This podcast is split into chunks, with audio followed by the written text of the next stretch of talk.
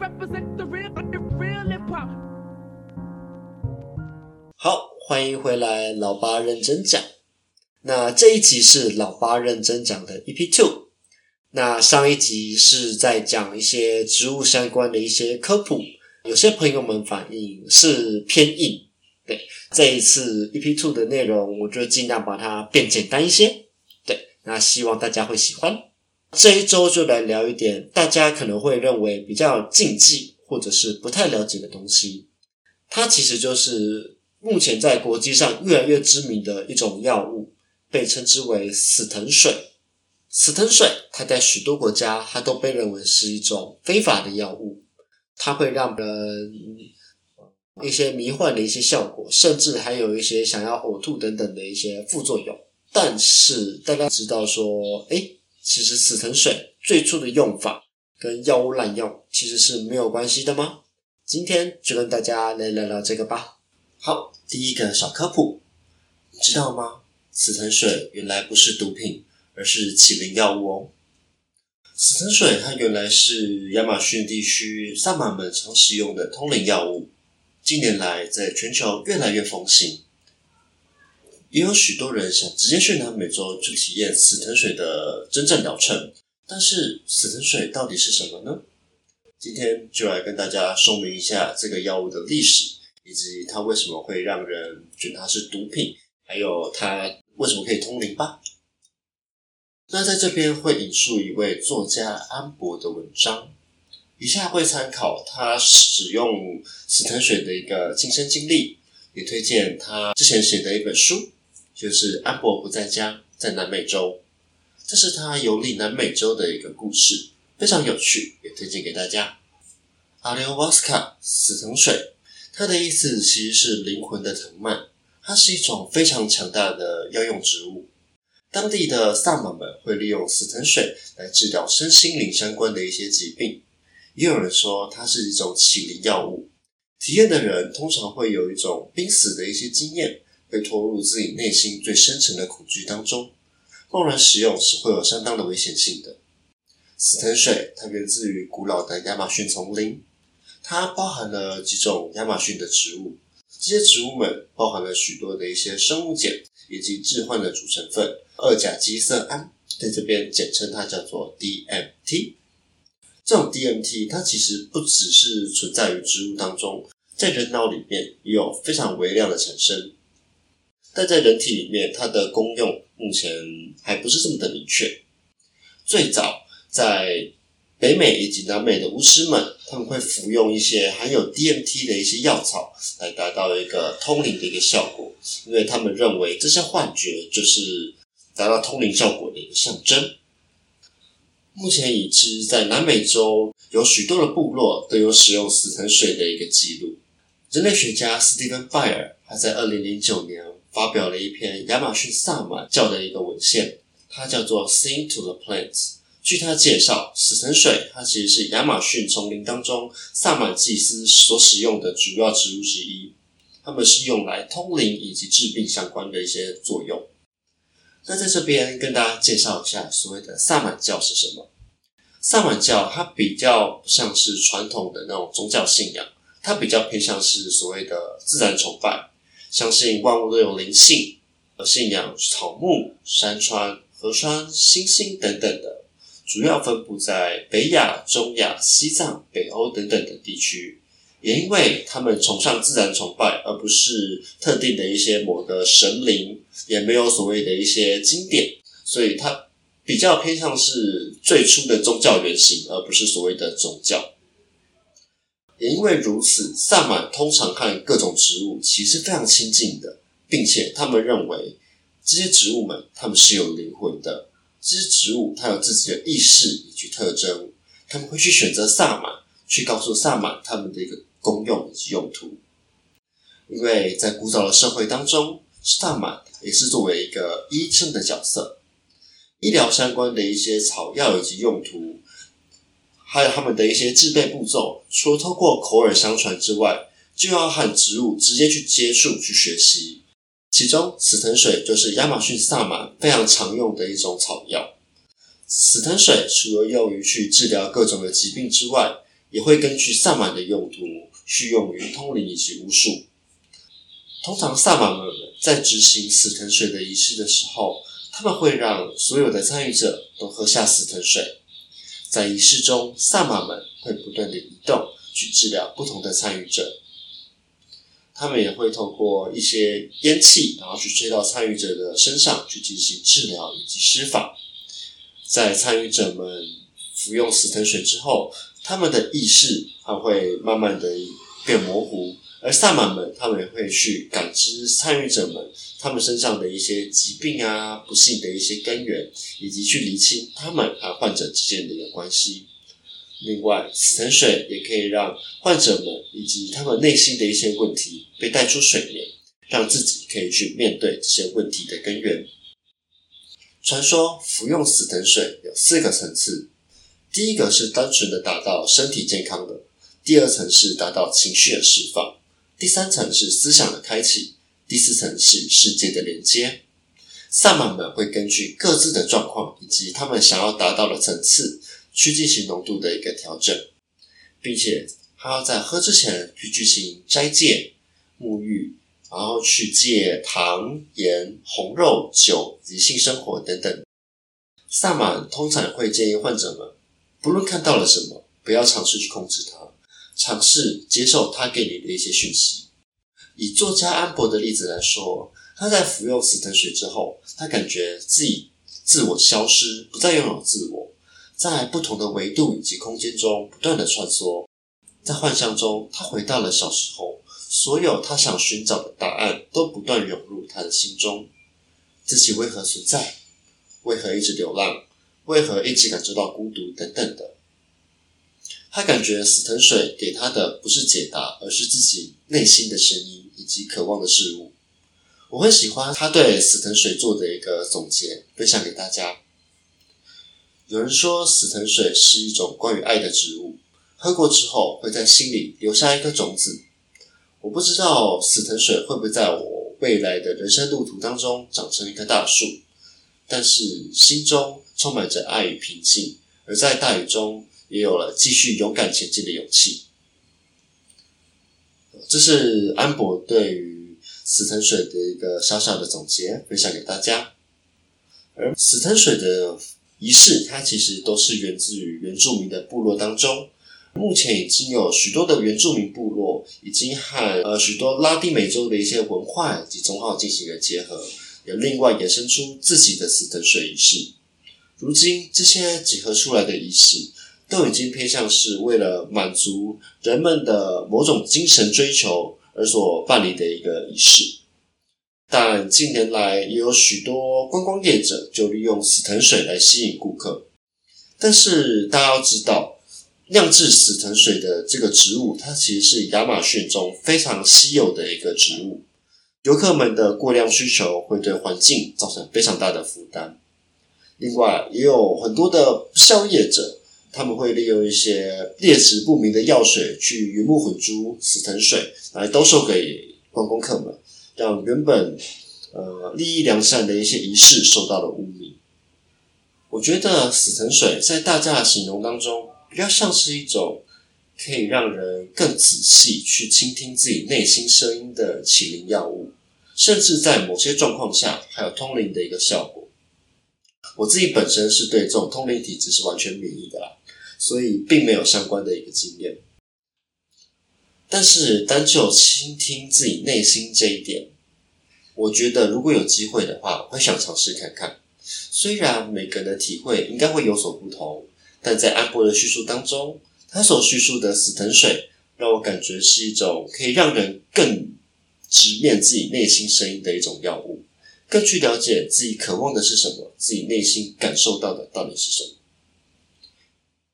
主要会想尝试的原因，是因为有时候我会觉得自己有点太在乎别人的眼光，而在乎而忽略了很多时候自己内心的一个感受。对，所以如果说有机会去南美洲的话，应该也会想尝试看看吧，有种沉浸心灵的感觉。好，这个是第一个分享的小科普，先到这边。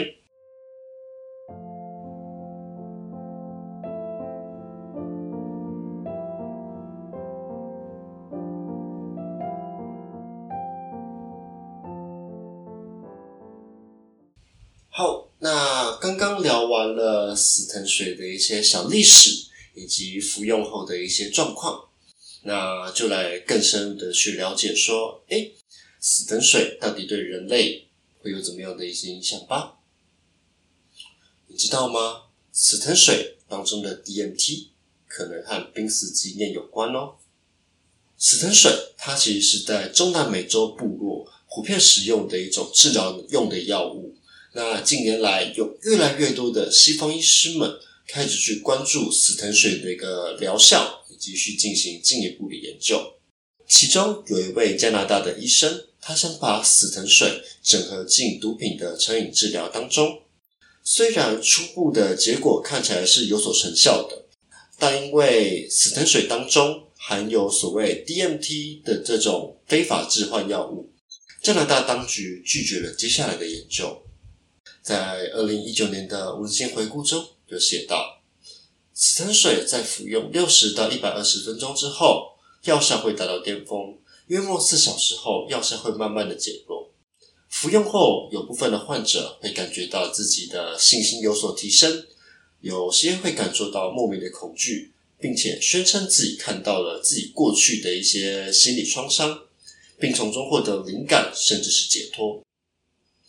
当中也有描写了服用死藤水的一个三个阶段。第一个阶段是所谓的视觉图像的阶段，它会伴随着恶心、呕吐的一个情况。第二个阶段是精神世界的接触，包含看见了动植物的精神与宇宙合一的感觉，无限平静以及愉悦的感觉，并且也对受伤、死亡有了新的认知以及见解。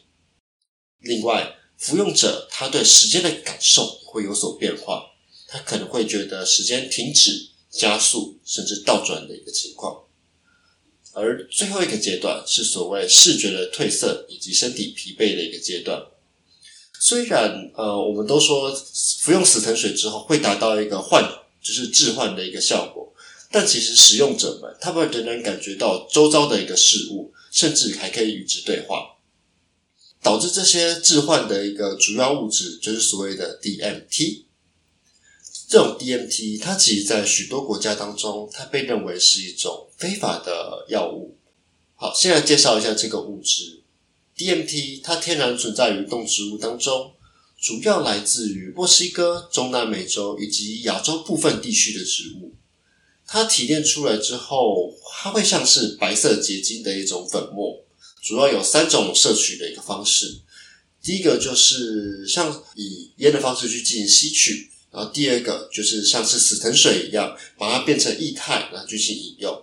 在非常少数的状况下，是用针孔施打的方式来进行服用。而 DMT 它是如何影响到人的呢？主要是因为 DMT 它的结构其实和大脑中重要的神经物质是有所类似的。这种神经物质被称之为血清素。血清素它其实是对大量的脑大多数的一个脑细胞都有非常显著的一些影响的效果，也是因为如此，服用 DMT 之后，因为它和血清素非常的相似，而导致大多数的脑细胞会有所影响，而导致会有一些强烈的一些幻觉。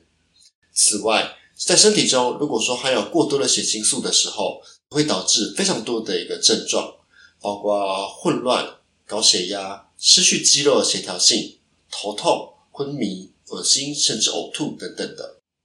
目前研究显示，经常使用 DMT，它可能会去造成心理上的一个渴望，但目前并没有研究指出 DMT 它会有呃明显的生理上的成瘾性，并且在美国国家药物滥用研究所表示，和其他的致幻药物不同。DMT 并不会引发人对药物的依赖性，但即便如此，这种药物对人体仍然是有一定的风险的，并且它有可能会造成所谓心理上的依赖性。在这边提一下，蛮有趣的一点是，有许多研究指出，服用 DMT 后，许多人都有提到他们有经历到类似濒死的一个经验。在这边，研究团队他们就有请了十三位的受试者。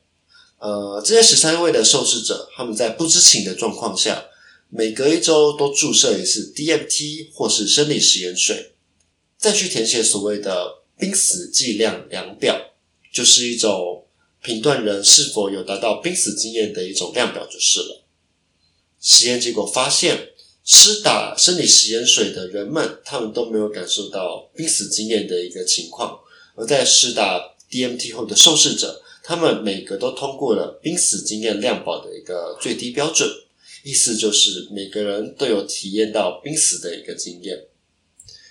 不过，施用 DMT 的濒死经验叙述和真实遇到濒死经验的叙述是不太相同的。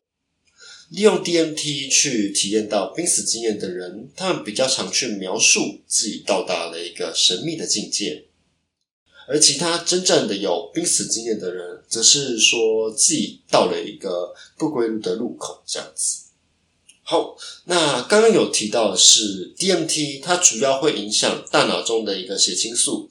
而在使用 DMT 之后，会让人主感受到濒死经验的主要原因，就是因为大脑它被 DMT 所影响而改变，并产生这些幻觉，而不是自身周围产生出了一些超自然的反应。所以在亚马逊的一些部落当中，他们所认为的通灵效用可能是不存在的。研究团队也显示。未来或许可以用 DMT 等等的一些致幻药物，他们去研究人类在濒死状况下的一些情况以及心理变化。其实，在台湾呢，也有和死藤水类似的一个药物，它被叫做相思汤。它主要成分是相思树的树皮以及还有骆驼棚子所烹煮制作而成的。相思汤主要的。致幻麒麟成分就是相思树的一个树皮，树皮当中含有为数不少的 DMT。这种口服的 DMT，它要在人体当中有所作用，就需要骆驼棚子这个植物的协助催化，它才会有达到致幻麒麟的一个效果。但在这边分享这些药物相关的一些知识，绝对不是鼓励大家贸然去尝试这些药物。因为 DMT 这种致幻成分，它算是植物演化出来的防御物质之一，像是植物中的一些咖啡因、尼古丁，它们都是非常有效的一个杀虫剂。而这些物质还是对其他生物们有一定程度的影响力以及危害的。这些物质可能会造成腹泻、昏迷、神经错乱等等的一些反应。还有很有趣的事情是。植物衍生出来的这些防御相关的化合物，其实和动物当中的一些神经传导物质是非常相似的。就跟我们刚刚提到的 DMT，它是和血清素，它其实非常类似的。就是因为它们非常类似，它们才可以去影响动物脑中的一些反应及影响，进而达到阻止天敌来食用的一个效果。所以在这边可以知道的是，植物它会去衍生出这些物质，它是有它的原因存在的，就是为了去保护自己，让自己可以更能生存下去的一个手段。那第二个小知识分享在这边。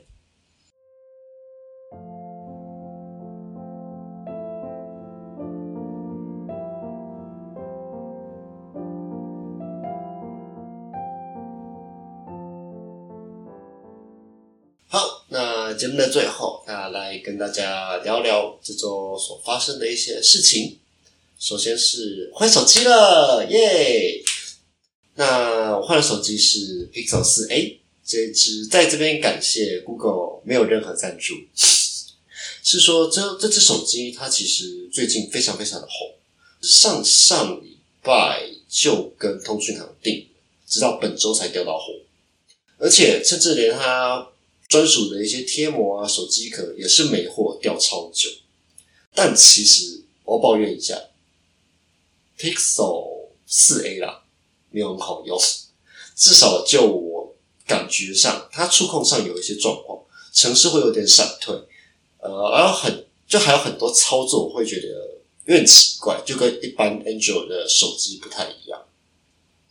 或许就跟我姐之前从 Android 换成 iPhone SE 一样吧，就是整个不习惯。但是不得不说，它的拍照真的蛮厉害的，它的夜拍功能真的还不错。嗯，就是一个简单的我换手机的心得分享。好，节目的最后来推一下歌吧。那今天想推的是一个很新很新的团，我从去年开始 follow 的，最近在百灵果、台通他们都有推荐这个团，它叫做克拉奇。他们的歌曲其实蛮都蛮特别的，主要是由台语、日语、阿美族语所唱出来的一些歌。对，他们的主唱是阿美族人，他们唱的泰语歌真的是非常非常的好听。那在这边推荐他的一首《藏后归楼回修犹在》。在听完这首歌之后，我个人认为他是在描写去抗争的子女以及背后那些无可奈何的父母的一个心事、心情以及心声。其中我有一段非常喜欢分享给大家：时代如树来底，找不到有名有姓的人。我想起迄当时阵，伊要消我息。提前踏入咱的所在，归心众生全部。他其实在描述着，呃，子女们他去抗争的一个情况。抗争开始，是在时代的洪流当中，我们都是如此的渺小，最终只会被时代所淹没。我想起那时，暴政拿着枪，拿着武器，无情的包围镇压。全程只剩下绝望。这段我觉得它就很像是在描写香港抗争那个时候，就是包围李大那个时候了。那我也会把连接放到那个说明栏当中。对，它应该叫说明栏，没错。好，那大家有兴趣的话，可以去听听看。另外，如果有兴趣的话，我也有一个分享音乐的粉丝团，有做小小的一个解析。大家可以去逛逛，虽然我发的有点懒惰就是了。啊，好，讲回克拉奇，他们团虽然推出的歌不多，但是我真的觉得每首都非常的经典。呃，而且他们还要请到中正大学的老师，然后来进行台语的一个教稿作业。它是一个非常用心的一个乐团。这首歌它算是克拉奇三部曲，哦，这是我自己定义的三部曲啊，三部曲当中的第二部曲。为什么说是三部曲呢？主要是因为他在这一两年当中发的其中三首歌，我认为都是在叙述抗争这件事情的，所以我就很擅自定义，把它定义为三部曲。大家可以去听听看，也可以去我的粉专逛一下，去看一下相关的解析。嗯，如果大家不介意的话啦，那这次的认真讲系列，那就先到这边。那下周认真讲的话，可能来聊聊我听团的历史吧。好，以上我是老八，下周见，拜拜。